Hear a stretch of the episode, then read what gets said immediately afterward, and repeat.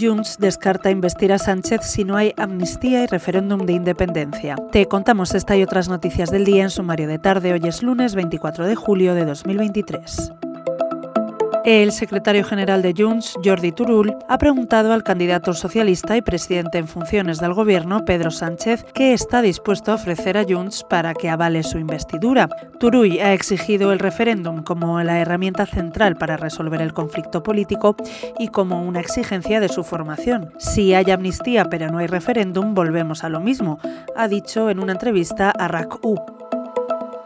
Todo esto tras una jornada y una noche frenéticas en las que el PP resultó ganador de las elecciones generales, pero en las que el PSOE de Pedro Sánchez resiste. Serán precisamente Junts, el partido de Carles Puigdemont y el PNV quienes tendrán la llave para evitar otras elecciones. A Partido Popular con 136 escaños y a Vox con 33 no les da la mayoría para gobernar.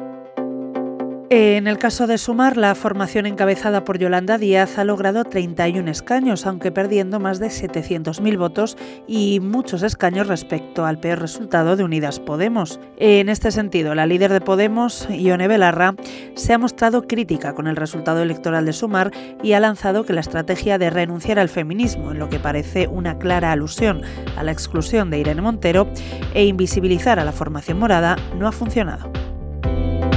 Para terminar, regresamos a la primera fuerza política de estos comicios. A pesar de ganar, el Partido Popular de Alberto Núñez Feijo está en estado de shock por un resultado no esperado. No entendemos qué ha pasado, han declarado fuentes populares a The Objective. Feijo insiste, eso sí, en reivindicar su derecho a formar gobierno y pide al resto de partidos que permitan su investidura.